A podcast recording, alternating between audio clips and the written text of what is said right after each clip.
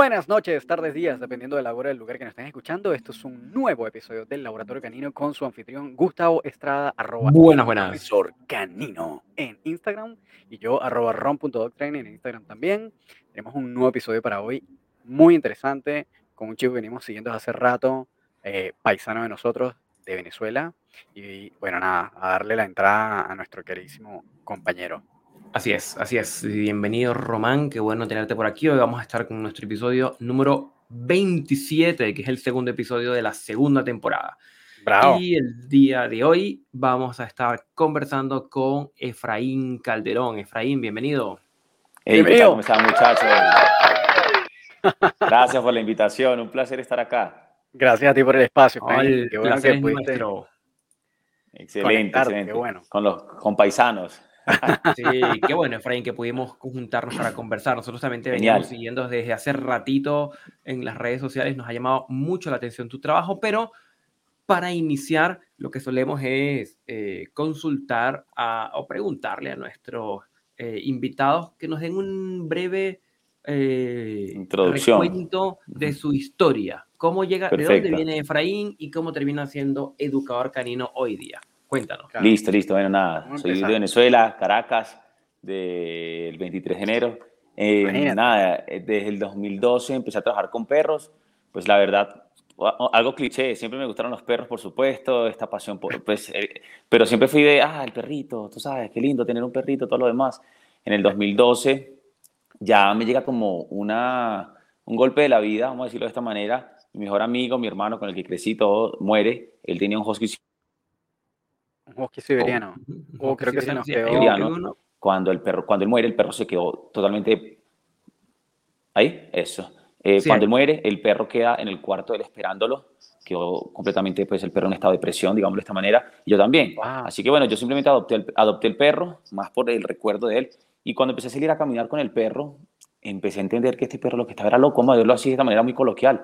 Yo salía a caminar y, imagínense un husky siberiano que no salía nunca, solo salía una vez al día, y arrastrándome. Yo me acuerdo que yo en ese momento pues usaba una cadena y me la amarraba casi que hasta el hombro para poder controlarlo. Cuando llegaba a la casa, no solo terminaba yo frustrado y con ganas de ahorcarlo porque peleaba con todos los perros que se atravesaran, sino que terminaba con la mano casi que cangrenada porque la Claro. cadena me tenía la mano roja, roja, roja. Era una cadena, literal, cadena, cadena. Y yo decía, este perro está loco. En la peor ocasión fue que un día, pues lo típico, lo que uno cree de, de, de, de- Disney Channel y de todo lo que uno vio que, ah, que se vuela con otro perrito, para que sean amigos. Y empezó ese perrito a volar por los aires porque el perro lo sacudió para todos lados. Yo salí corriendo, salí corriendo del susto, ¿no? O sea, fue una de tantas. En, en otra ocasión, vio al enemigo mortal y cruzó la calle, lo pisó, le- le- un, un carro lo golpeó y aún así llegó al perro y el dueño del perro alzó al perro y mordió al dueño. Y Ah, yo dije, mierda. Dios, esto está de loco, ¿qué voy a hacer yo con este perro? Y bueno, empecé a buscar en internet, ¿qué voy a hacer yo ahora? Porque 2012, eso fue ya hace 10 años, no existían escuelas caninas como ahora, ni Instagram, ni redes sociales, que nada, no había nada de Ujú. ese nivel donde uno pudiera buscar tanta ayuda. Y en Venezuela no había tanta canofilia ni nada, ni tanta experiencia a nivel de entrenamiento canino, nada. Así que yo empecé por mi cuenta, yo tengo que hacer algo con este perro porque no puedo con él. Y la verdad empecé a leer, empecé a leer todo, lo, empecé a encontrarme una gama de información respecto a lo que es el, el conductismo canino, el entrenamiento, el adiestramiento. Empecé a encontrar uno, otro, especialista, digámoslo de esta manera. Y yo digo, bueno, algo tengo que agarrar de acá. Y empiezo a leer, empecé a leer uno que otros. No, obviamente, yo siempre digo, yo soy muy abierto en el Instagram y muestro todo y hablo todo siempre. Digo, leí desde Roger Abrantes, leí César Millán, leí todo lo que te pudieras imaginar. Además que César Millán en ese momento era el ícono, el hombre Claro. estaba como en su mejor momento, así que tú Claro. ponías entrenamiento canino y eh, César Whisper por todos lados, Dog Whisper por Sí, todos lados. Así que me leí, me leí absolutamente todo lo que tenía que ver con el mame, sé la historia de pie a cabeza. Y no, obviamente, pues había cosas que yo decía, bueno, pues, vamos a aplicarla porque a mí no me quedó otra. Yo, en ese momento yo llamaba o buscaba entrenadores y nadie trabajaba con huskies, aparte. Todo el mundo le hace el feo al husky siberiano porque sabes que pues, es un perro complicadito, no es el Claro. pastor alemán que responde rápido. Claro. Así que bueno, terco, me tocó, sí. sí, me tocó por mi cuenta. Y a fin de cuentas fue que todo lo que fui leyendo, en teoría, lo fui aplicando en él. Yo me acuerdo que yo iba mucho, yo viví después en la Candelaria junto con el perro, y yo iba mucho al Parque Los Caobos, no sé si lo conocen. Sí, claro. la sí. Ah, bueno, el Parque de los Caobos y el perro en ese... A mí, a mí la gente, cuando yo iba al Parque de los Caobos, la gente se iba. La gente ya me conocía. La gente huía de mí y del perro. Yo era el paria del parque. Entonces un día empiezo a ir, a- ya cuando con el tiempo digamos, unos meses empecé a trabajar con el perro y empiezo a ir al parque y la gente que me conocía, que sabía que el perro es un desastre, empezaron a ver el perro tranquilo, calmado, sin problema. Y me decía, ¿dónde lo llevaste? Y yo dije, no, pues por mi cuenta. Y un día alguien, y, entonces alguien me dice, una muchacha, siempre recuerdo, me dice, ay, ayúdame con, con Príncipe, se llamaba el perrito. Que y yo, no, pero pues, bueno, de una, y le di unos otros consejitos, y un día me dice, ah, mira, me funcionaron unas otras cosas, ya, buenísimo. En aquel, en aquel entonces yo estudiaba, estaba estudiando administración de empresas, trabajaba en el Banco Nacional de Crédito, o sea, yo no sabía, ni, ni, en mi, eh, ni mi puta vida yo sabía que iba a hacer nada, iba a dedicarme a los perros, pero sabes que yo estaba en ese momento, pues por la muerte de mi amigo y todo demás, estaba pasando por un, proceso, por un proceso de depresión muy fuerte y con la ayuda del perro fue que salí de la depresión, porque yo me dediqué a trotar con él, a hacer ejercicio, a dedicarme al perro y dije, mira, esto, esto me gusta. Así que renuncié a todo lo que estaba haciendo y me dediqué 100% al perro. En el mismo 2012 renuncié a, todo. Trabajo, todo. A todo, a todo. Yo renuncié a todo y todo el mundo quedó loco. Todo el mundo dice, se volvió loco. Renuncié a todo, universidad, trabajo, Banco Nacional de Crédito, que fue una buena oportunidad, tenía un buen trabajo, para dedicarme a un perro. Entonces la gente dice, este se, este se enloqueció, este man se enloqueció completamente. Y no solo eso, sino que entonces, bueno, tengo una oportunidad. En el 2012 eh, de viajar a España, tengo familia allá, cuando llego a España, me estoy paseando y todo lo demás, y me meto en internet y resultó que estaba César Millanas en su mejor momento haciendo el líder de la manada, que era un programa en España, en Madrid, donde él ayudaba a fundaciones de perros con perros problemas. Y aparte de eso, daban charlas sobre su método de trabajo, así que yo me inscribí a ver qué tal, y mira que me gustó. Y yo, esto me gusta. Esto me, lo de los perros, pues el mundo de los perros. Fui a otras escuelas, esto me gusta. Regresé a Venezuela y dije, me voy a dedicar a los perros, 100%. Y empecé a pasar. a otras escuelas es como visitaste o Sí, visité, conocí, eh, eh, no, una, una, no, no fue tanto, estuve allá dos meses, tres.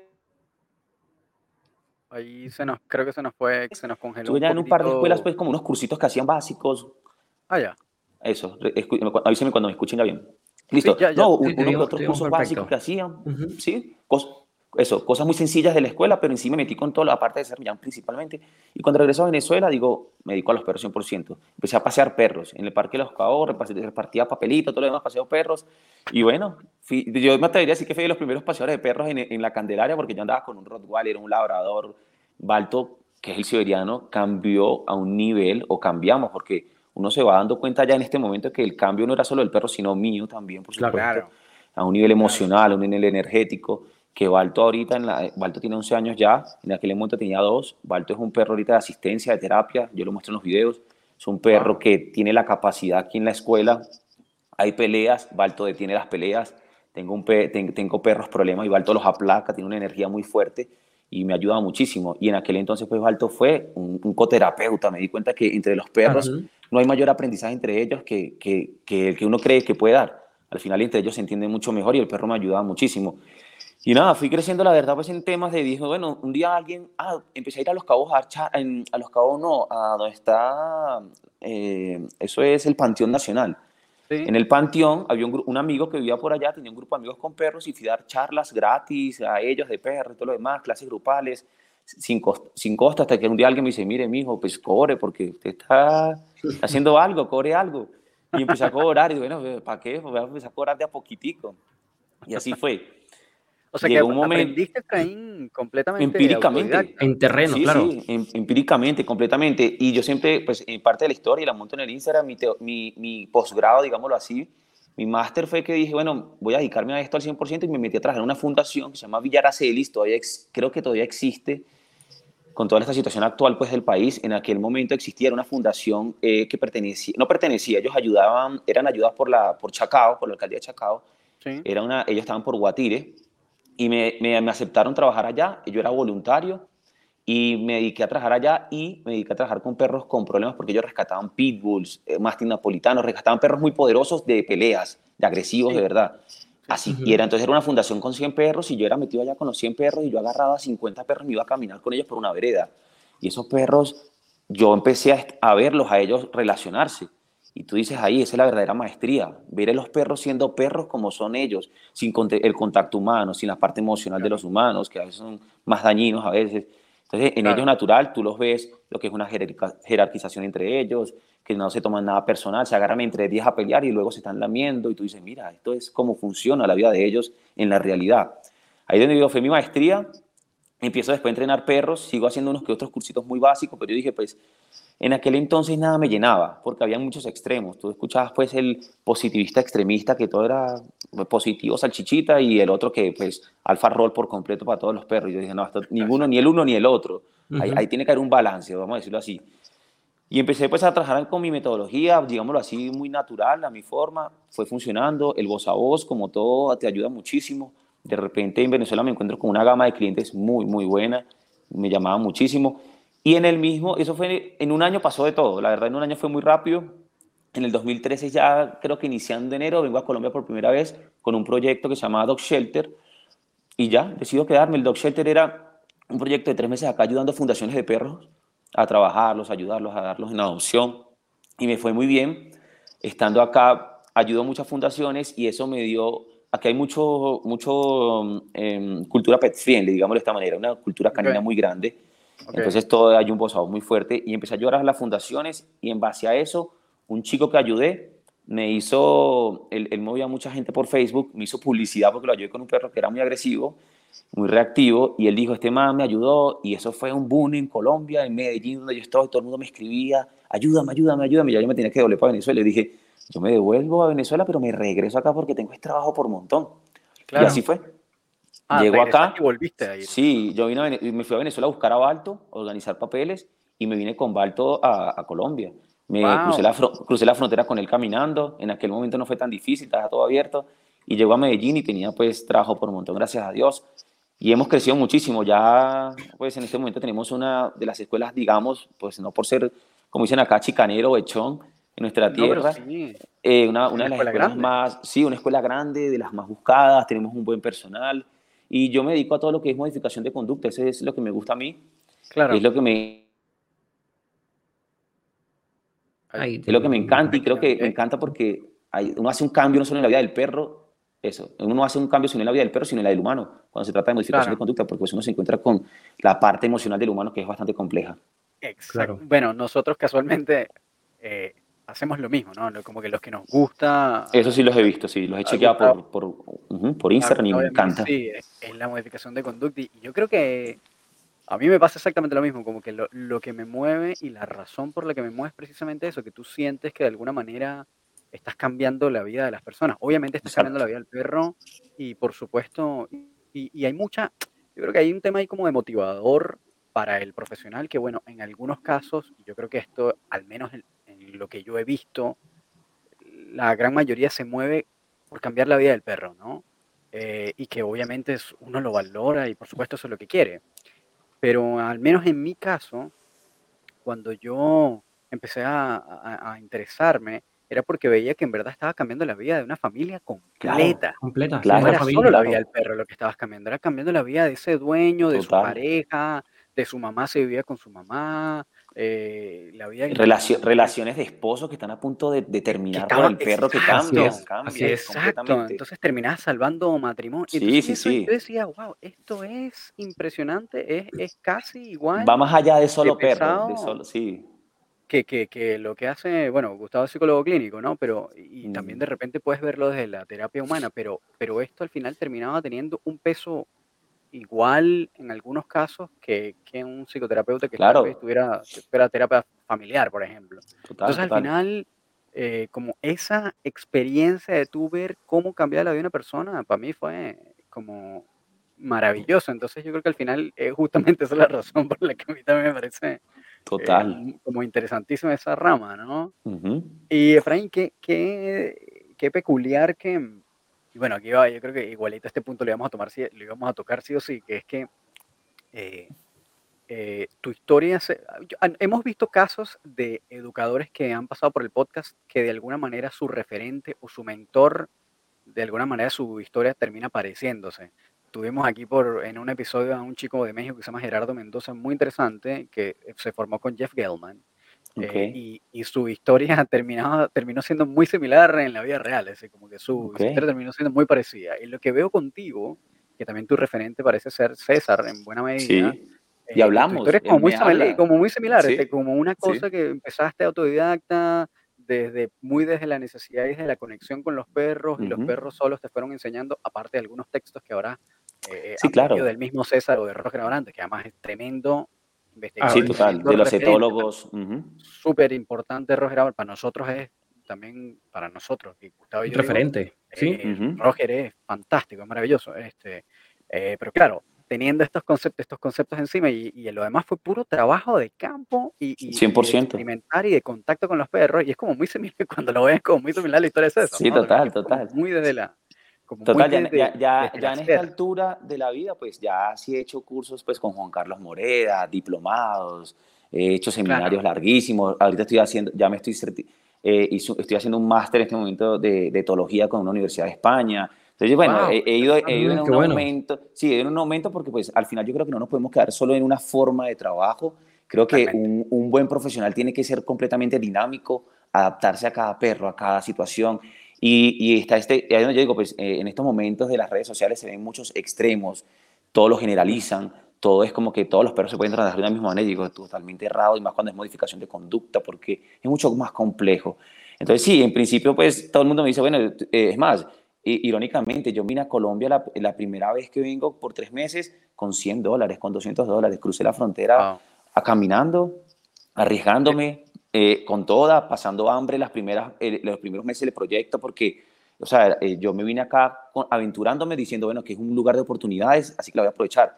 Y al primer mes ya yo no tenía dinero, yo estaba frito, comí una vez al día y... La historia sea, como- Sí, sí, sí, literal, comí una vez al día y, y me comía la comida de otros amigos a veces que me la daban porque sabían que yo estaba pasándola mal, porque pues era, es que imagínate, el proyecto involucraba gente de Brasil, varios países, y yo era el único venezolano, entonces todos conocían la situación Venezuela y que Claro. pues uno no tiene los dólares en ese tan, tan fácil, así que conocía mi situación. Claro. Un- claro. un- una persona con la que me hice un, es un gran amigo ahora, vive en Nueva Zelanda y fue uno de los que más me ayudó cuando yo estaba acá, que me dijo, yo sé que estás pasando hambre y porque claro, yo pues yo solo ten- yo me guardaba lo de los pasajes para poder llegar a la fundación donde tenía que ir Wow. Qué nivel de esfuerzo. y lo demás era comí una vez en la fundación el almuerzo y aguantaba hasta el otro día.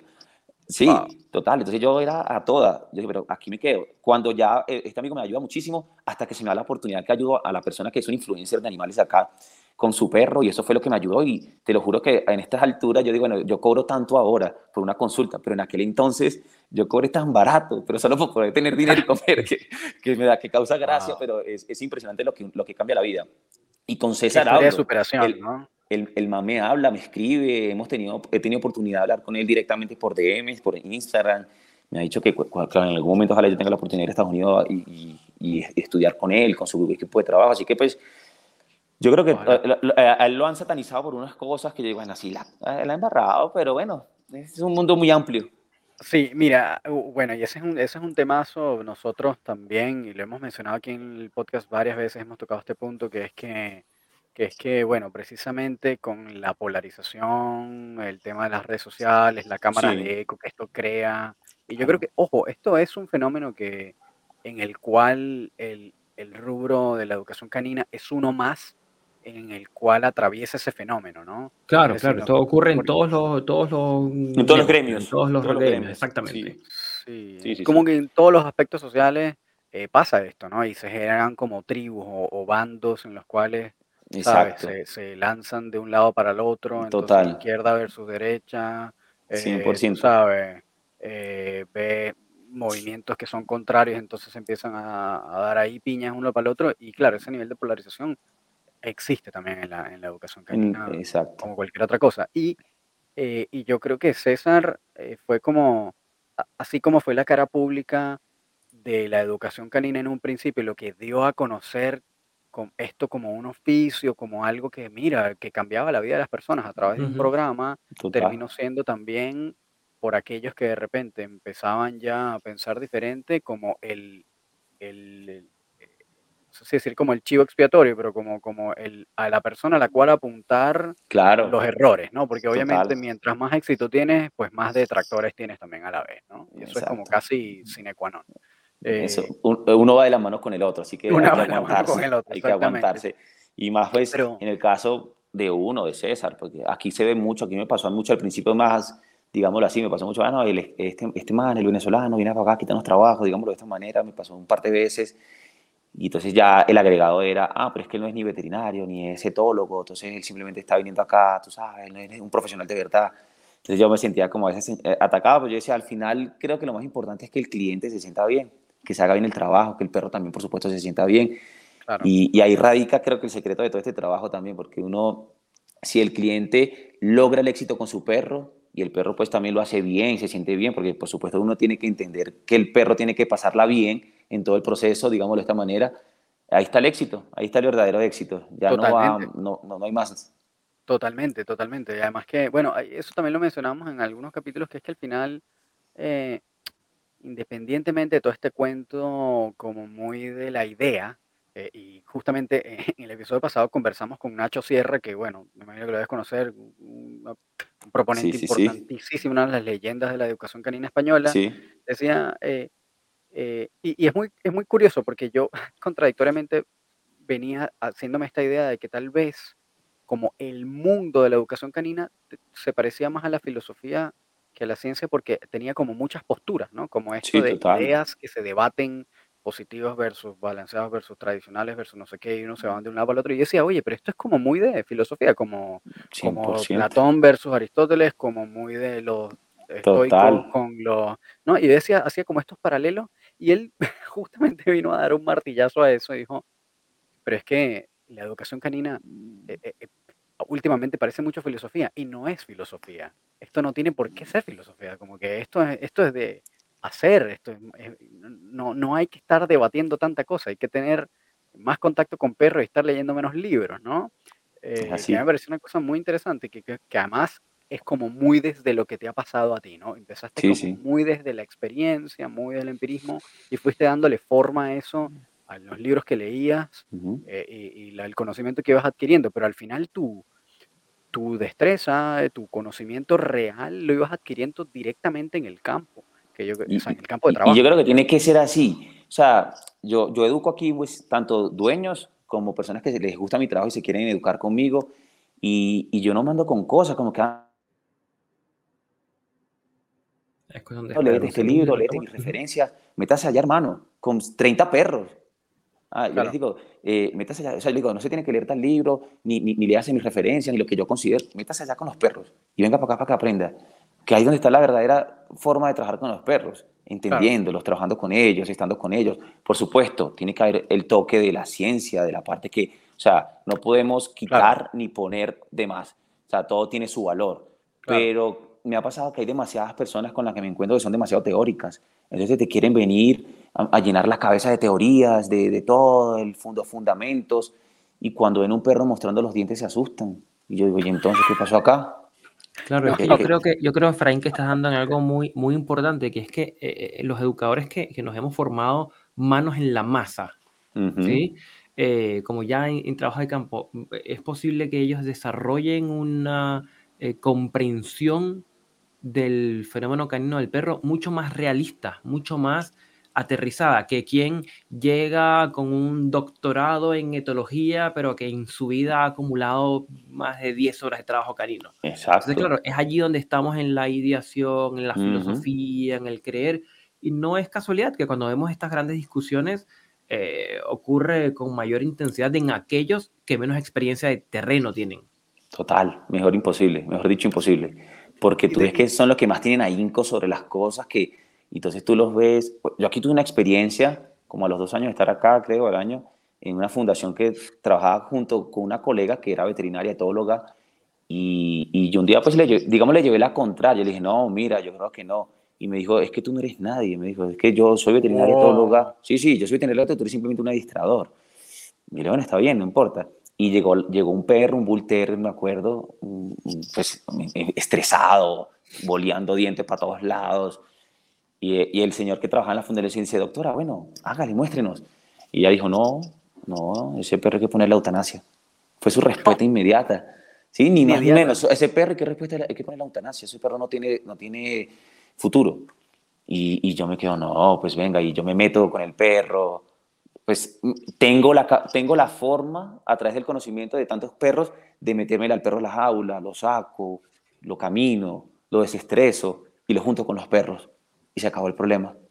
Y entonces... Eso fue el eh, mismo día, en, el mismo en un mismo día, en un mismo día, en un mismo día. Y todos, claro, los trabajadores de la fundación me conocían a mí, era porque teníamos mucho rato trabajando, y ellos lo hicieron con adrede, porque esperaban que yo sacara al perro de ahí y lo, pusiera con todo, porque ya yo lo he hecho muchas veces. Yo le digo, que muchas veces los perros tienen su forma de hacer las cosas natural. Démosle la oportunidad a los perros a ver si lo pueden. Que tú te encuentras en una manada de perros, en un grupo de perros, y ellos saben calmar al otro. Lo jerarquizan, lo calman. Pues uno, yo siempre digo, uno tiene que ser el árbitro. Yo soy el árbitro de mis perros. Entonces yo los dejo hacer las cosas y, yo me involucro hasta un punto. Y aquí también. Entonces la persona que, la, eso sí, más nunca me habló, eso, eso, por supuesto, fui odiado por ella para toda la vida. Dejé de trabajar en la fundación porque hubo demasiados eh, encuentros. Y yo dije, no, no valía la pena. Pero, y me he encontrado así muchos. Todo es teoría, todo es teoría, todo es teoría, todo es crítica.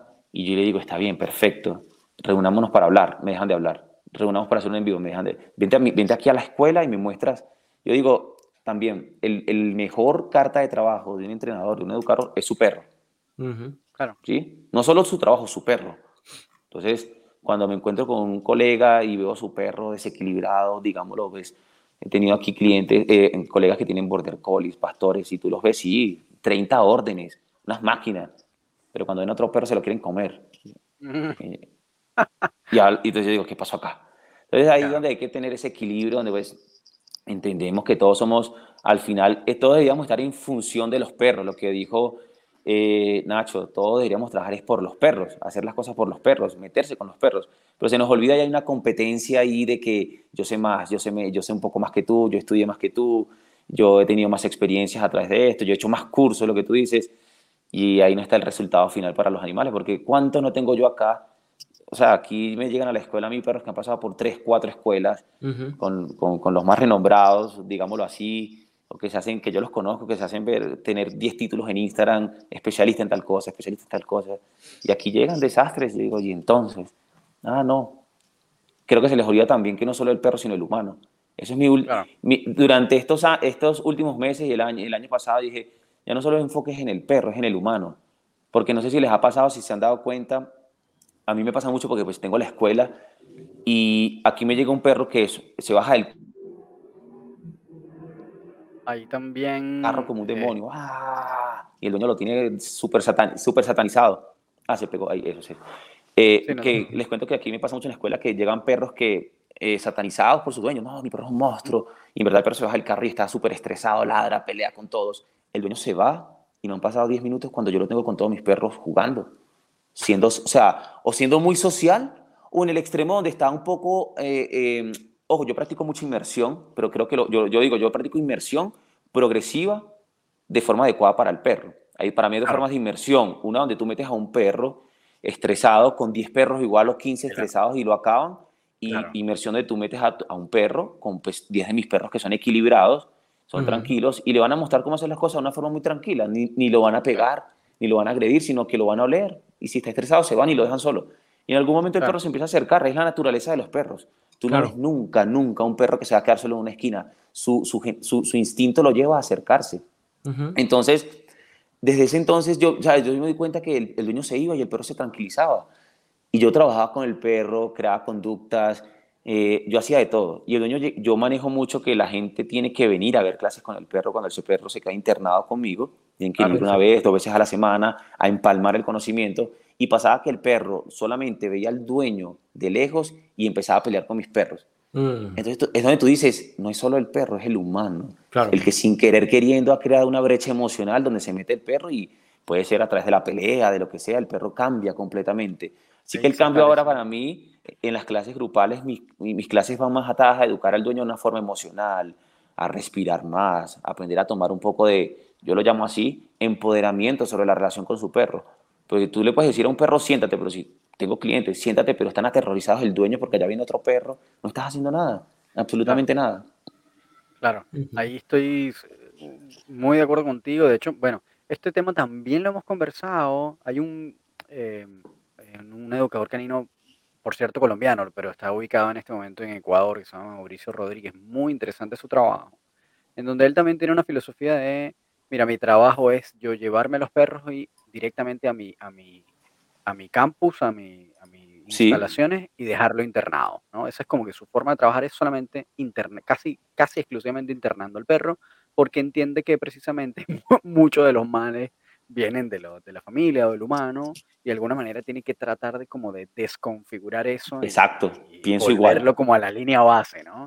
Em, y ahí yo también he visto, y ahora que lo estás mencionando, que haces mucho como ese trabajo, que también lo he visto mucho en, en César y, y en Tyler Muto, por ejemplo, que justamente eh, tratan de llevar ese perro en la línea base precisamente con una manada de perros Sí, balanceados, claro. ¿no? Una, eh, una manada de perros que estén equilibrados y donde simplemente, bueno, de- permiten que eh, los mismos perros de alguna manera lo vayan como educando y ellos hacen como intervenciones puntuales solo cuando, Exacto. cuando son que tal vez hay, hay mucha presión tal vez de alguno de Exacto. los miembros de la manada hacia este Sí, perro claro. nuevo, ¿no? Sí, claro. Eh, sí, Yo siempre digo, los perros hacen bullying entre ellos. Entonces siempre tienes el que hace bullying. Tengo perros que son inquietos, este, que se estre que estresan al otro. ¿sabes? Uno dice, "Ah, tampoco así, parcero. A veces dejo que uno otro, sí, que, que le dé su revolcón a alguno de forma adecuada, pero ya. Pero sí, yo, yo considero que yo trabajaba mucho a domicilio, 100% a domicilio, y, y había muchos, no fracasos, no voy a decir fracasos, pero había muchos retrocesos. Porque no sé si les ha pasado a ustedes, a mí siempre me hacen el comentario jocoso como que uno llega a la casa y dice, no, es que usted se va a tener que venir a mudar acá, va a tener que venir a vivir acá a la casa, porque es que cuando usted llega ya el perro se calma. Ujú. Claro. sí, claro. Y yo le digo, sí, pasa. pero sí, pasa mucho. Yo, yo se lo planteo así a la gente. El perro del mundo como un lienzo en blanco. Y en base a las actividades que haces con él y cómo las haces, pinta el lienzo. Entonces, ¿qué pasa? Nosotros como educadores, el per- lo que creamos es un lienzo de estructura, de reglas, de límites, de sís y de nos. Esto no se puede, no se puede pelear, puedes jugar todo lo que quieras, yo te refuerzo todo. Pero ¿qué lienzo pintan los dueños? Sobreexcitación, eh, refuerzos positivos inadecuados en el momento inadecuado. Entonces luego, claro, como yo digo, son incoherentemente emocionales. Quieren un perro calmado, pero no le dan calma al perro. Crean niveles, de al- sí, crean, crean niveles altos de excitación en el perro y luego quieren que cuando el perro salga a la calle sea tranquilo o cuando venga la visita. Yo digo, eres incoherentemente emocional. Premias a tu perro en momentos inadecuados. Lo dejas excitado aparte, porque yo creo que ese es el patrón de todos los dueños. Llegan a la casa, por ejemplo, el perro viene brincando, lo abrazan, lo apapachan, lo excitan, Sí. el perro le da la locura y el dueño se ríe y se mete al cuarto a ver Netflix, a ver la casa de papel, a ver qué va a pasar con el final. El perro queda eléctrico en la casa y le digo, pero ¿qué- ¿qué lo estás dañando? Exactamente. Claro, claro. Exactamente. Claro, por eso este Ahí- perro tiene un lienzo tan marcado y el... y- Ujú. No, no, termina Sí, la sí, idea. algo. Te hago la pregunta. Ah, no, que, que eso, que, que el, que el lienzo está tan marcado que por eso es tan difícil para el perro cambiar dentro de su casa. Y es donde yo estoy, donde yo dije, aquí al final creo que al 80% de los perros le tienen que irse a la escuela o al campus. Yo planteo el campus de forma muy jocosa y yo le digo así, el campus para los perros es como una combinación de retiro espiritual con escuela militar. Porque hay una combinación de relajación. buena, combinación. Sí, sí, Sí, Yo, yo me los llevo a la montaña, que hay un bosque, caminamos, el perro disfruta, se desconecta. Y cuando llega a la escuela, hay reglas, hay límites, hay obediencia, sentado abajo quieto, juego con pelotas, con, con, de forma adecuada. Hay una gama de actividades nuevas que el perro disfruta. Entonces, cuando el perro llega a la casa, el perro es mucho más fácil escuchar a los dueños si los dueños cambiaron su estilo de vida. Yo le digo a la gente, esto es un cambio de estilo de vida. Si ustedes no cambian, en cierta forma no me emulan, no hacen un cambio real en sus vidas, el perro no va a cambiar. Porque es que el perro es un animal emocional. Juan Carlos Moreda dice, y yo, yo tengo esa, eso ahora pegado, y se lo digo a los dueños, eh, el- el- los perros son 80% emocionales, 20% cognitivos. A mí me parece eso fascinante. Desde que lo escuché, lo repito, le hago énfasis y, y, por supuesto cito a Juan Carlos porque me parece tan real cuando él lo, o sea, yo, uno lo sabe, o por ejemplo yo lo, ve, lo sabía, pero no lo había podido plantear de esa manera, pero es real. Tú tienes un perro que vive en estados emocionales altos, su capacidad de cognición disminuye completamente. Tú tienes un perro excitado, dile sentado, a ver, no le importa. Claro. Y si, lo, y si se sienta, se sienta como si tuviera el- piquiña, así, Claro, eléctrico. Pero entonces, dice, tú tienes que disminuir los niveles de emoción para que la cognición aumente completamente. En la modificación de conducta, eso es lo que yo he usado toda mi vida.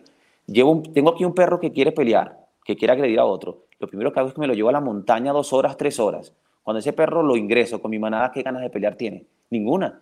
Y me, y me Claro. escucha al 100%. No es no, esto sí, esto no, esto no, lo, todo. Entonces ahí es donde tú empiezas a modificar conducta de forma adecuada, de forma progresiva. El perro empieza a disfrutar un poco más porque, yo digo, si un perro está ocupado no tiene ganas de ir a pelear o de hacer nada, entonces ahí radica el secreto. Entonces eso yo creo que, y por supuesto ya para los dueños es adquirir ese estilo de vida. Tu perro tiene que tener actividades, tienes que entender qué perro tienes. A veces yo he tenido dueños acá con un husky siberiano que sale una vez al día 20 minutos. Yo le digo, pues no, no, eso no va a funcionar. Esa relación no, funciona. sí, nada que ver, nada que ver. Ahí, eh, bueno, eh, justamente he visto también que tus perros son muy de, esa, de esas razas, ¿no? Como razas sí, nórdicas. Me encantan los perros nórdicos, creo que tienen una capacidad de, de jerarquización muy poderosa y de comunicarse, como son tan primarios, tan primitivos, tienen una capacidad de comunicación muy pura. Entonces, eso me gusta muchísimo. Además, va que voy a mentir, me encantan los lobos. Y tengo, tengo un lobo checoslovaco, sí, ahí, Fury, y es un perrazo, la verdad. Pues. Entonces, Balto, Balto, le ha enseñado todo, entonces ha sido un perrazo aún más. Qué fantástico, eh, porque igual, eh, en general, eh, educar a un lobo checoslovaco o, o, simplemente el hecho de como de mantenerlo. Sí, sí, sí. es un perro que, obviamente, teniendo un grado tan alto genético de lobo, sí pues es muy volátil si no lo mantienes muy bien. Exacto. Tienes que tener un, control de él. Muy, muy rigurosa como para mantenerlo estable, ¿no? sí, sí. Desde que llegó, que lo trajimos, lo trajimos de España, y desde que llegó ha sido unas rutinas de él de vida, o sea, de socialización muy altas.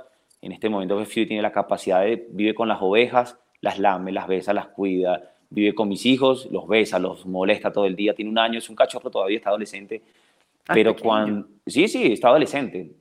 Eh, y, y, siempre digo, el mejor maestro del fue Balto. Yo, no, yo hice poco. Las pocas veces que me tuve que involucrar fue porque Balto se pasaba y le pegaba muy duro. Una vez con el tema de la comida, que pues los checoslovacos o este tipo de razas tienden a ser muy proscriptores del recurso. Y un día fui a, meter, fui a, fui a hacer trabajo con él de comida, ¡guau! Balto automáticamente ¡guau! lo revolcó también y santo remedio. Yo, yo lo dejé. Y ahora tú lo ves y pues, son cosas como que yo no, no, trato de trabajarlas tanto ni a nivel conductual ni adiestramiento, porque pues ya, ya después que lo calmé, ahora le enseñé cosas y entonces, por ejemplo, yo le digo atento y me mira a los ojos y nunca me quita la babita de encima y le puedo poner un pedazo de carne en la, en la nariz y no se mueve y se queda así súper estático. Pero eso fue después que logré el equilibrio natural de que entre perros ellos se entendieran y que ya después yo lo pude eh, eh, trabajar con él. Entonces sí, con, con Fury ha sido mucho trabajo de socialización, de obediencia, y entender su genética. Al final tiene mucha parte de lobo. Claro, sin duda. Claro, y, en general... tiene mucha neofobia, hay que ayudarlo mucho. Ahí, a pesar de que, eh, que he visto, bueno, que estás eh, eh, estudiando o estudiaste con Juan Carlos Morea, para los, que no, para los que no sepan quién es Juan Carlos Morea, Juan Carlos Morea es un adiestrador de competencia español importantísimo, probablemente uno de los últimos campeones más importantes de España. La verdad es un tipo muy, muy importante. Em, en tu trabajo, al menos lo que yo he visto, se ve muy poco como este tipo o este estilo de trabajo como de obediencia, de competencia, es más como, cero. como muy natural, ¿no? Es como sí, muy orgánico el proceso. ¿Cómo, a, mí me, sí, a mí me encanta el deporte, que pena, no te terminé de dejar la, la pregunta. No, no, ah, listo. ¿cómo suele ser el, el método, la metodología que perfecto. para abordar perros eh, con conductas eh, agresivas, por ejemplo. Listo. A mí me encantan los deportes caninos. Últimamente, después, bueno, de hecho, uno se va involucrando tanto en este mundo de perros. Eh, una de mis siberianas tuvo una aventura con un pointer alemán. se escapó del guacal en calor. El, el, pointer de, del amigo la montó y tuvo este cachorro, tuvo un solo cachorro, se llama Thunder, me lo quedé. no sabía que, creo que es en Suecia, algo así, hacen la cruza de la raza y se llama Eurohound ¿sí? La descubrí luego, mucho después, yo, mira, y los usan como perros de, jala, de, de de trineo, porque son muy ah. hábiles y todo, yo, mira. Pero bueno, con Tonde resultó que tiene una capacidad olfativa súper fuerte, le salió a su padre, y un día me marcó un ratón en el piso, un marcaje impresionante a los pointers y se quedó así quieto. Y yo dije, este perro tengo que sacarle provecho.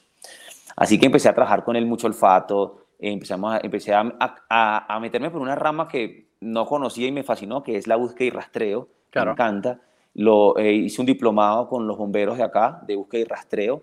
Eh, me estaba certificando con la IRO, no terminé la certificación, bueno, porque me aburrí, eh, porque me dijeron que tenía que ser bombero para que en algún momento yo fuera operativo y el perro también. Yo dije, nah, pues, a mí que me sirve para hacer esto para yo ser bombero si no soy bombero. Así que no hice la, no hice la, la certificación, pero sí me certifiqué en el diplomado como búsqueda y rastreo y me encanta. Pues entonces eh, eh, aprendí deporte, aprendí la obediencia deportiva, me parece genial, Tonder la sabe completamente.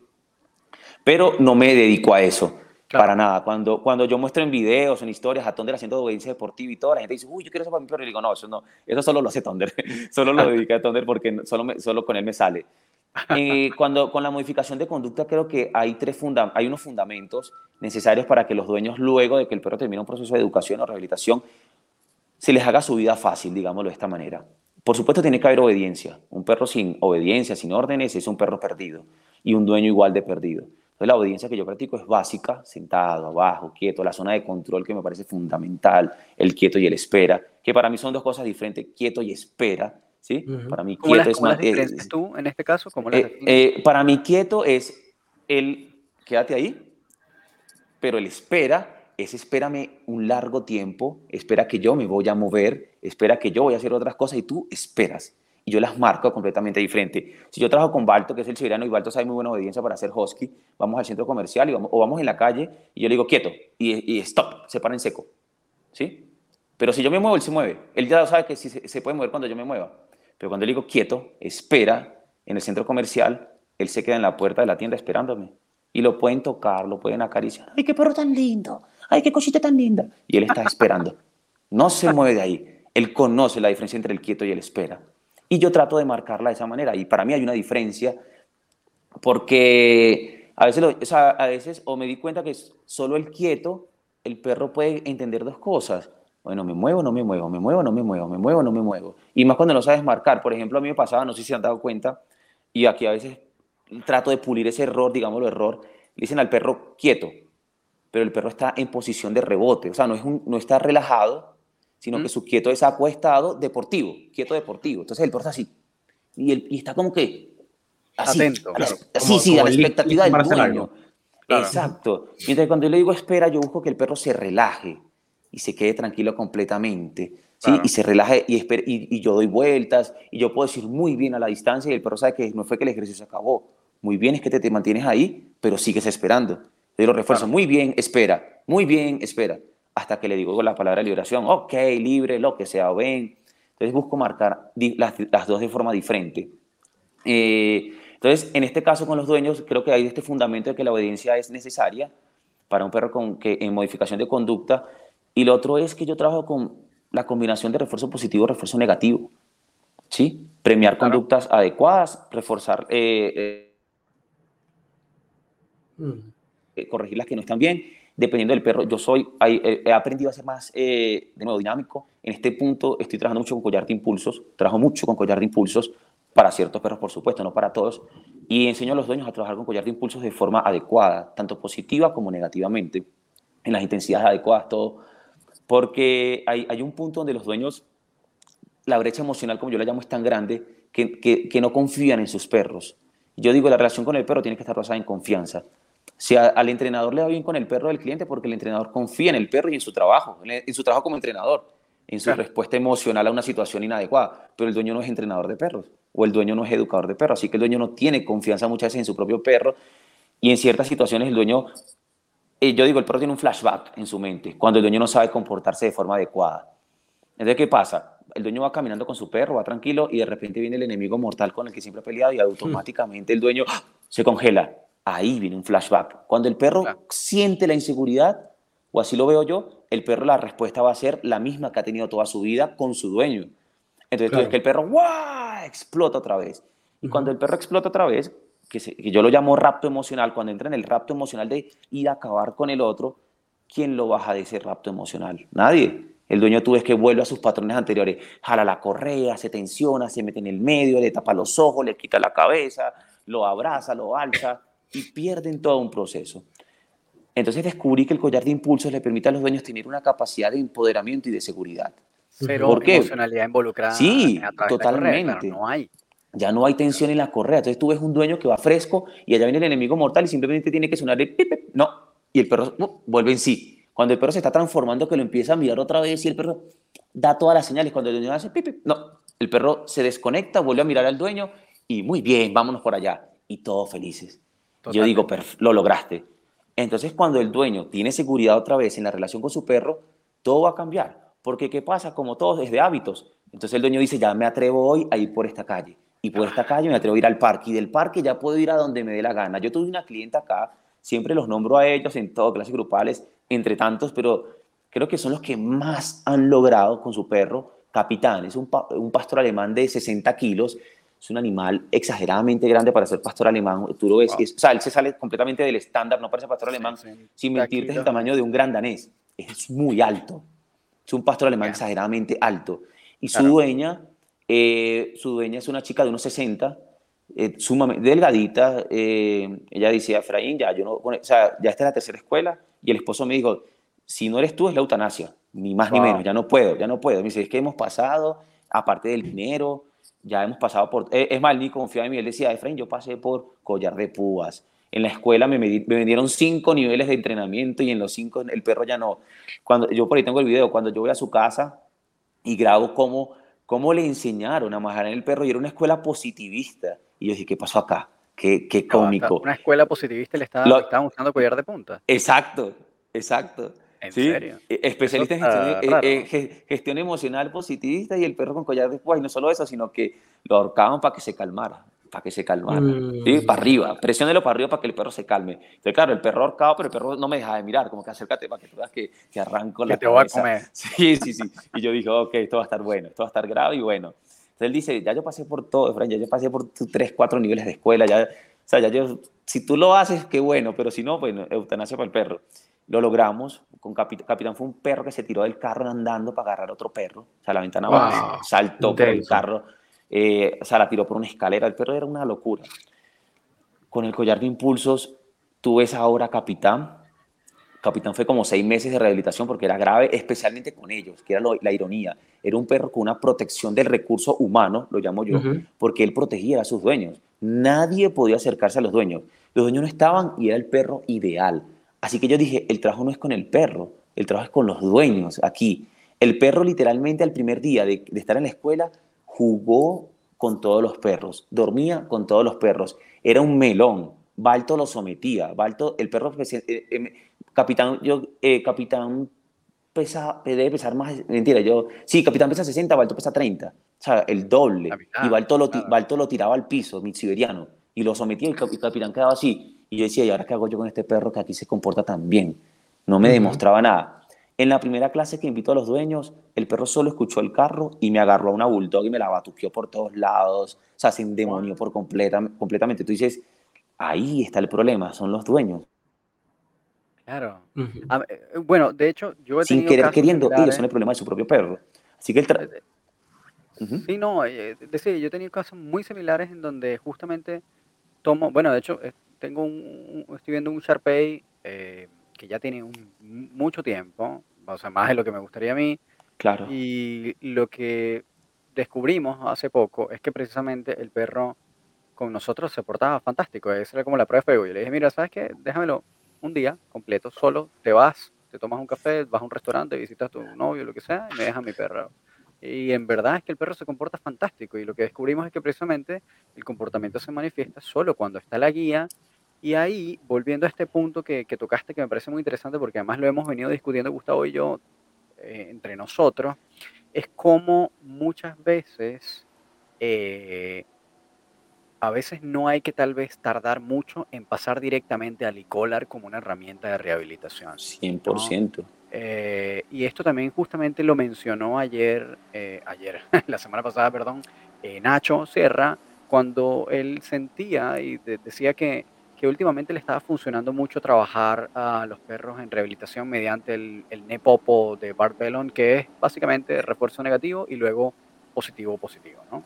Claro. Este, y, y, justamente nosotros hemos estado como desde nuestra experiencia viendo eso como cada vez más cerca en el que eh, precisamente si ves que tal vez es como difícil de manejar con otras otras estrategias, otras herramientas y no, y no requieres tampoco de demasiada, demasiadas sesiones para darte cuenta de esto, eh, lo mejor es directamente ir al e-collar, ¿no? Eh, claro. Y en este caso, ¿cómo, cómo, cómo lo ves? Porque veo que tú también te ha pasado esto. ¿Cuánto tiempo tienes usando el e-collar desde que lo descubriste como una herramienta de trabajo para Ya, ya con el e-collar... Sí, sí, no, dime, dime, qué pena. Y, eh, sobre los resultados, ¿cómo, ¿cómo te ha ido con eso? O sea, con el Icolar creo que puedo tener ya, eh, diría que año y medio, dos años trabajando constantemente. Año y medio. Año y medio, sí, eh, tal vez dos, Ok. usando e-collar a full, con, con- con ciertos casos, con casos como Capitán, con muchos perros, que como te digo, eh, superan a sus dueños. ¿sí? Yo le digo a, la- los dueños, mira, la relación con el perro tiene que estar basada en, una, en un fundamento importante y es que tú tienes que entender que si tu perro te supera, perdiste. Si una situación te supera a ti emocionalmente y tu perro te supera a ti, de que tu perro que contigo es que se transforma en, en Tasmania, digámoslo de esta manera, eh, de que contigo es que se eh, ya, ya tú tienes que usar una herramienta mucho más intensa, digámoslo de esta manera, para poder ayudarlo otra vez, porque tú perdiste todo lo que tenías, perdiste toda la, la oportunidad de crear la calma y ya estás en la, en la tormenta. Para volver a la calma tienes que usar unas herramientas un poco fuertes. Yo se las planteo hacia las personas. Siempre les digo, mira, no es lo que tú crees en Google, que después Google o, o- los foros positivistas te plantean que el perro le va a botar fuego a la cabeza solo por el e-collar, solo al ponerse. Y les digo, no, no, tranquilo, no te va a pasar nada de eso. Se los muestro, les muestro cómo funciona. Y dicen, ah, mira, pero no es nada de lo que yo pensaba. Entonces empecé a trabajar ya hace año y medio con, los, con el e-collar con modificación de conductas de comportamientos graves y en este instante lo estoy usando casi que, que- que al 100% con todos los dueños que estoy teniendo. Porque es que, como te digo, me doy cuenta que los dueños les cuesta su perro. Yo, Claro. eh, esta, esta tenía una idea y se me fue, ahorita la, voy a, ahorita la vuelvo a agarrar por ahí. Pero lo que te es, eh, lo- eh, los humanos, sin querer queriendo, no, vemos, no ven al perro siempre como el perro, sino como el niño de la casa. Ya por ahí vamos mal, vamos mal, sin querer queriendo vamos mal. Entonces, aquí se le dice mucho sentir pesar. Siento pesar de regañarlo, siento Sí. pesar de corregirle, siento pesar porque siento que se rompe el vínculo. O voy a romper, es que leí que si yo le digo no, rompo el vínculo. Y yo digo, eh, eh, no, el vínculo se rompe cuando no lo regañas de forma adecuada, justa. El vínculo se rompe cuando no creas reglas, límites de forma adecuada y de forma justa.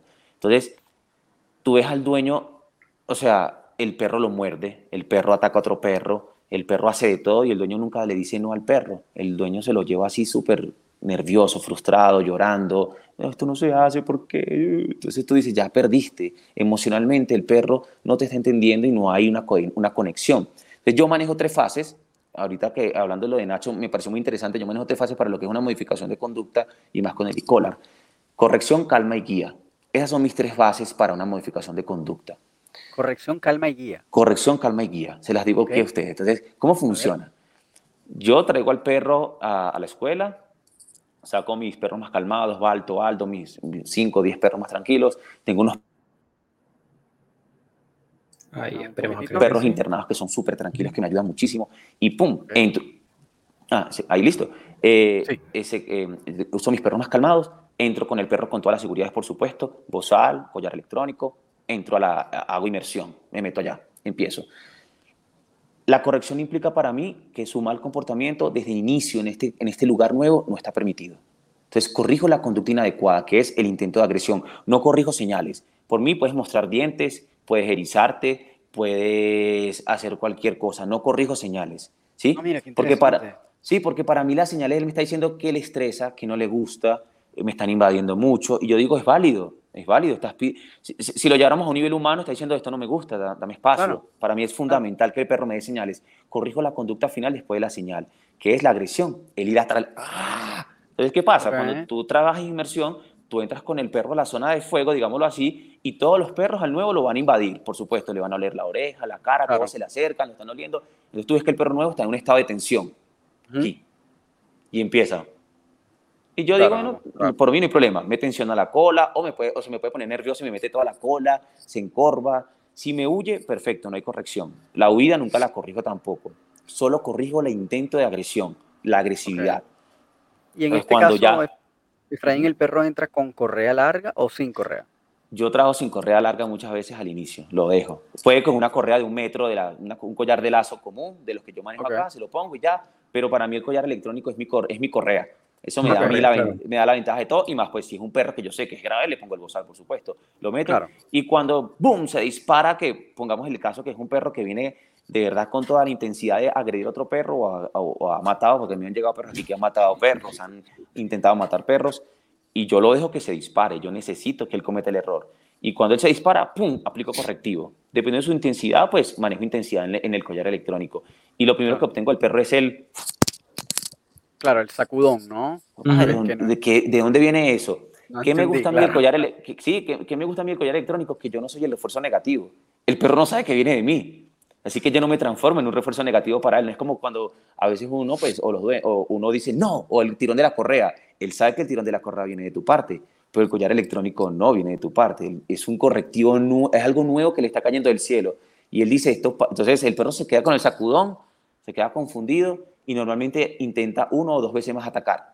Otra vez corrección. Ya de ahí en adelante el perro pasa de modo agresión a evasión. Tú lo ves que empieza a evadir a los perros. Mm, o evadir- evitar, sí. Sí, evitar, exacto. Pasa a modo de evitación. ¿sí? Viene un perro, mejor lo evito porque yo sé que mi forma de socializar, yo lo planteo así, piensa el perro, digámoslo así, lo analiza el perro, es bajo la violencia. Pero ¿qué pasa si soy violento o agresivo? Me van a corregir. Así que mejor evado. Y cuando tú empiezas a ver que el perro juega un baile, viene por aquí, yo me voy por acá. Y yo premio eso. Al principio premio la evasión. Claro, muy bien, claro. muy bien, muy bien, muy bien. Sí, perfecto. Luego creo una conducta nueva. Le doy al perro algo nuevo que hacer. Entonces ya, entonces ya pasé la primera fase correctiva. Corrección, calma y guía, pasé la primera fase ya correctiva. Corrijo la conducta inadecuada, que es la pelea. No, no, no, no, no, no, no, no, nunca se pelea. Mientras evadas, hagas cualquier cosa, todo está muy bien, perfecto. Luego le doy una nueva eh, eh, guía, le doy calma, a la, eh, perdón, sí, le doy una conducta nueva que hacer al perro, que es vamos a caminar entre todos. Aquí no se pelea, aquí se camina en manada. Así que agarro ese mismo perro instante, al instante, con mis 5 o 10 perros, y vámonos para el bosque, para la montaña a caminar. Y tú ves que el perro, ¡pum!, entra en modo, para mí, gregario. Solo es moverse. Me encanta. Y van perfecto. Y, y él va en sincronía con mis otros perros. Entonces vamos subiendo una loma y ese perro que ganas de pelear tiene nada. Él va conectado. Regresamos a la campus y ese perro está fundido allá tirado con todos y dice, no, que pelear nada. Ya pasé la primera corre. Entonces ya lo dejo descansar, lo guardo. Para, eh, eso lo aprendí también en, en uno de los diplomados que un perro cuando tú le enseñas algo nuevo tienes que darle descanso para que Claro. sea lo último que haya aprendido. A mí me encanta eso, así que lo dejo descansar, lo llevo a dormir y luego a las horas lo vuelvo a sacar. Normalmente puede pasar que tienda a volver a tener la intención del corre- de, de la pelea, ¿sí? Ujú. En una segunda oportunidad, ¡pum!, se vuelve a disparar, aplico corrección y luego aplico calma. ¿Qué es calma? Ya no dejo que se evada, ya yo lo siento.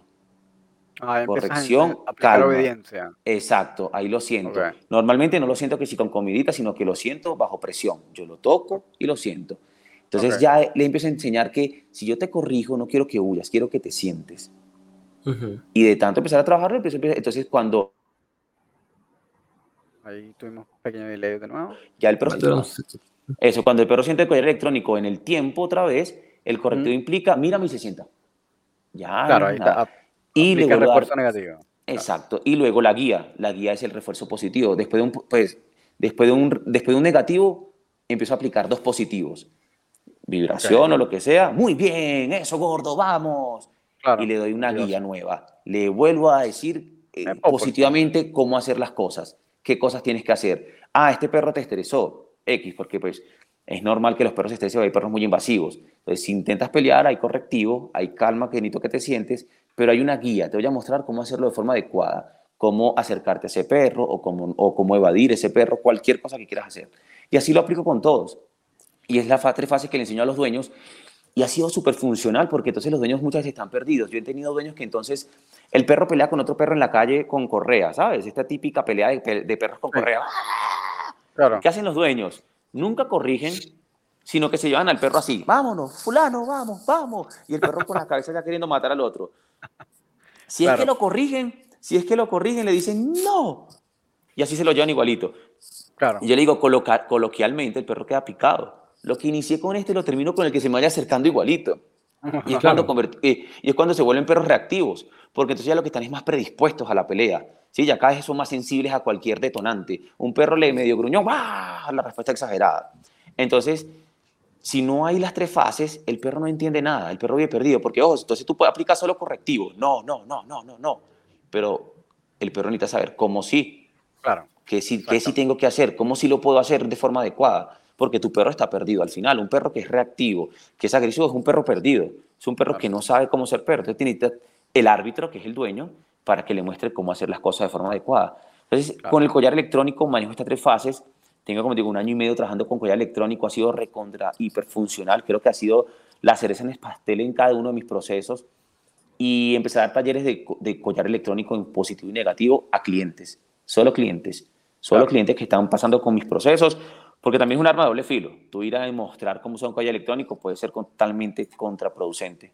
Claro, claro. Ahí, bueno, sí, también, esto, volviendo otra vez al episodio con Nacho, también mencionaba eso, ¿no? Que decía, bueno, sabes, este, eh, la ventaja de trabajar, por ejemplo, eh, completamente a modo de refuerzo positivo es que si te equivocas, pues bueno, lo, lo, más que puede pasar es que no desaparezca la conducta o que, pero si te equivocas eh, con un collar electrónico, a una, claro, a una escala importante, pues puedes quiebras al perro, sí, por completo o crear problemas nuevos, ¿no? Exacto. Y, y, claro, ahí, bueno, no sé qué opinas tú, Gustavo, sobre eso, que de verdad lo que nos hemos dado cuenta es que de alguna manera como que el, el último, que no es ningún descubrimiento, ¿verdad? Pero como que hay muchos uh, educadores importantes que nosotros consideramos que son muy buenos, que de por sí ya usaban tal vez de vez en cuando el e eh, es que últimamente se han estado afianzando más en él a través del trabajo de precisamente refuerzo negativo y luego refuerzo positivo de inmediato en el momento en que desaparece claro. la conducta, ¿no?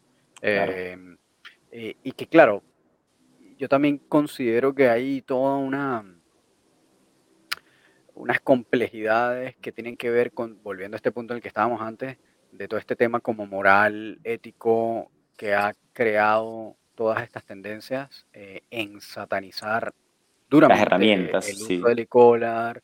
Eh, y claro, hay proponentes muy importantes que hay que estudiar, que son personas que de verdad son profesionales importantísimos, como tal vez Ian Dunbar o qué sé yo, que, que están en contra del uso del e-collar, eh, pero que probablemente habría que ver también la actualización de esos criterios y de esos argumentos porque uh, el momento en que eran tal vez como más activos con esas opiniones, pues los e-collars de esos momentos no son los de ahora, ¿no? Claro, que la totalmente. tecnología ha avanzado muchísimo y uh, actualmente los niveles con los que tú puedes trabajar pueden ser Uf, increíblemente no, bajos. Eh, eh, no, y no, eh, eh, el, el que yo, los que yo manejo, pues tú puedes, el perro puede no sentir nada, como puede sentir una intensidad alta. Y sin Claro, embargo, o sea, yo, le- o sea, yo, se los planteo así, al final, si tú te lo pruebas, que yo lo he hecho, es como un, ¿quién tiene tatuajes? El que tenga tatuajes es lo mismo, es lo que siente el perro, me- ese pequeño, ese piquete, mu- es, no es, mucho no es menos. sí, o mucho menos, entonces no es una cosa que el perro va a sufrir, sí, por supuesto, hay un refuerzo negativo, pero entonces, a- a- atado a lo que tú dices a nivel moral, todo, yo digo, hay mucha incongruencia, porque entonces tú te encuentras acá, yo voy a hablar directamente acá en Colombia, to- todos los positivistas que no, Mm, Están allá. ujú. las herramientas aversivas, bla, bla, bla, pero, pero medican perros con floxetina, medican perros con amitriptilina, he tenido perros medicados con, con uy, se me olvidó ahorita cómo se llama, o sea, de todo. Entonces tú dices, entonces ellos hablan de que no, que el collar solo es inhibición y que es la medicina si tú no la trabajas bien, es inhibición. Claro, Se, exactamente. se das Eso al perro, nosotros un montón de sí, veces. se das al perro y yo he tenido casos acá que la gente pues me cuenta, no, a él le mandaron floxetina y, y las clases eran en la, eh, dentro de las clases, entre comillas, no eran ni clases, las sesiones eran en la oficina del etólogo, en, en en una oficina literalmente como si estuviera hablando con un- como si fuera un humano en, un- en, un, en, un, Con una consulta médica. en una consulta médica. O sea, nos llevan la situación a la realidad. El dueño me dice, pues claro, el perro vive sonso, pero igual cuando se le acaba el efecto Valium, el, el Valium, le dan Valium a un perro, el efecto Valium el efecto eh, floxetina, el perro se dispara que está insoportable, o sea, y que su conducta igual incrementa. Entonces lo mismo, entonces a nivel moral no siempre, somos, no siempre son congruentes. Entonces tú ves que, ah, no, esto no, pero sí, medícalo con esto. Eh, y, y en el peor de los casos, pues tú dices, bueno, por supuesto respeto muchísimo a Ian Dunbar, no lo conozco, pero es, es, es un man de la élite, digámoslo así. Claro. Sí, tú puedes estar en contra, pero muchas veces no piensan en el dueño, en el dueño que eh, se empieza a Mm, encapsular, total- se, empieza a total, se empieza a emburbujar. Tú, tú, tú ves el dueño que, que sale a las 1 de la mañana a pasear al perro porque no se puede encontrar con otro perro. El dueño que, que ya no tiene vida con su perro y no lo puede llevar a ningún lado, no puede tener visitas, no puede salir con... Entonces tú dices, ¿de qué están hablando? No están siendo justos muchas veces. Efraín ha estado. Claro, y que muchas veces, muchas veces, Efraín, yo, yo lo he visto como recomendación, en donde se le recomienda al tutor derechamente pasearlo temprano en la mañana y tarde en la noche para que te topes con menos gente. Y ese no es Y la es vida una- real. O sea, eso no es la vida real. Claro, Nada, ahí, nada, ahí. Efraín ha estado lanzando de manera muy coloquial todos los argumentos que tengo diciendo desde hace mucho tiempo. Y Sí, es que es sí, es que cierto, es es que muchas veces se piensa, y ojo, esto es importante, es decir, no es que, no es que esté incorrecto el enfoque en cierto modo de que, bueno, ciertamente hay que preocuparse por el perro, es verdad. Claro, el- el- el perro es, es una parte fundamental de la que hay que encargarse en ayudar, pero no se puede dejar de lado y anular la experiencia del guía, porque en el momento en que el guía se obstine, ese perro va a dejar de, de estar en la posibilidad de ser rehabilitado porque lo van a reubicar, de repente, o lo van a abandonar, o lo o van a lo van a eutanasiar. Entonces, como no sabemos cuáles son las, opciones por las que va a derivar el hastío del guía, pues el guía es súper importante. Es Claro, como, no, no es una variable que es menos. Eh, eh, no, es que eh, el- eh, yo, yo planteo, que ven te interrumpo, que la relación con el perro es una relación, una relación de pareja. Sí, es bilateral. Yo confío, tú confías, yo te doy, tú me das. Entonces, cuando tú encuentras un profesional que dice, no, es que el dueño no es tan importante, sino los- las emociones del perro. Es como, ir a, es como ir a terapia de pareja sin tu pareja.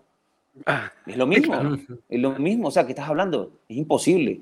Entonces, no, que solo hay que pensar en el perro. Aquí yo tuve una discusión con una colega y, y ella positivista en 100% y yo- eh, era eso. Ella me decía, no, es que el, dueño no importa prácticamente, me lo dijo así literalmente, el dueño no importa, lo que importa es el perro.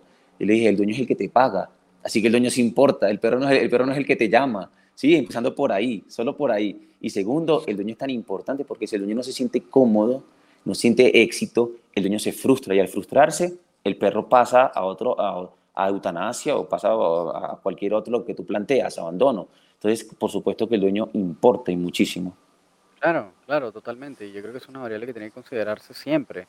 Es decir, y siempre. por eso es que también de alguna manera, eh, bueno, no- aquí los que los educadores que tal vez no sean, que trabajen exclusivamente basado en recompensa, eh, siempre van a tratar de buscar de ser lo más eficientes posible eh, dentro del menor tiempo que sea posible para las capacidades de ese perro. Es decir, si ese perro te permite dentro de sus limitaciones y sus capacidades ir más rápido, pues nosotros vamos a tratar de trabajar la medida de lo posible lo más cercano a ese, a ese nivel de velocidad de resolución del problema. Porque claro, obviamente el tiempo importa, el dinero importa, eh, el esfuerzo importa, el desgaste exacto. que tiene ese guía El- en el tiempo también importa. Y si uno puede recortar esa curva en la medida posible, mejor, buenísimo, porque al final vas a tener un, probablemente un tiempo relativamente más corto de incomodidad, pero al final vas a tener mucho más tiempo de bienestar posterior. total. Entonces, em, pues nosotros somos como muy de la Total, mira, de mira, yo, que, yo planteo a Capitán, que fue un perro que pues, eh, pasó por tantos procesos y, y conmigo él estuvo en rehabilitación dos meses, fue, perdón, eh, y, y tuve ahora a la dueña y tiene una vida feliz y plena con su perro.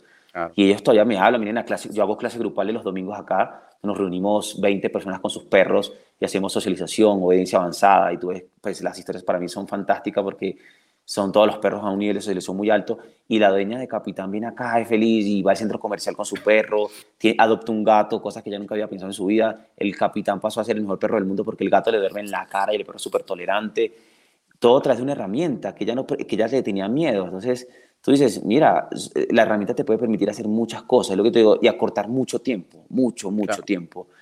Entonces, eso es claro. otra cosa de la que, lo que hablamos ahorita, se plantean moralmente muchas cosas, pero como que si uno, un dueño tiene un año para trabajar con el perro, siete meses, no, jamás, eso no existe, Claro, eso existe en Disneylandia y si acaso. No, totalmente.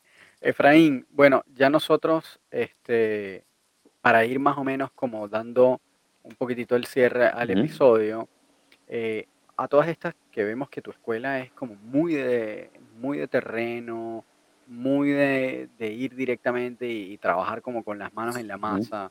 eh, si hay personas que están lejos tal vez, o están en otras regiones de Colombia o incluso en otros países, eh, ¿tú los ayudas eh, de manera online o, o no, o Sí, no te has sí, sí, sí, este, este año pasado, entre pandemia y el año pasado, yo era súper renuente a eso, mi esposa me hizo cambiar la mentalidad, yo necesito estar ahí metido, porque si no me frustro cuando veo que no están saliendo cosas bien, pero no, empecé a a crear metodologías y a los niños le ha ido muy bien, empezamos ya clases online Ya tenemos varios clientes en, Estados Unidos, en España, en, Ecuador tengo unos.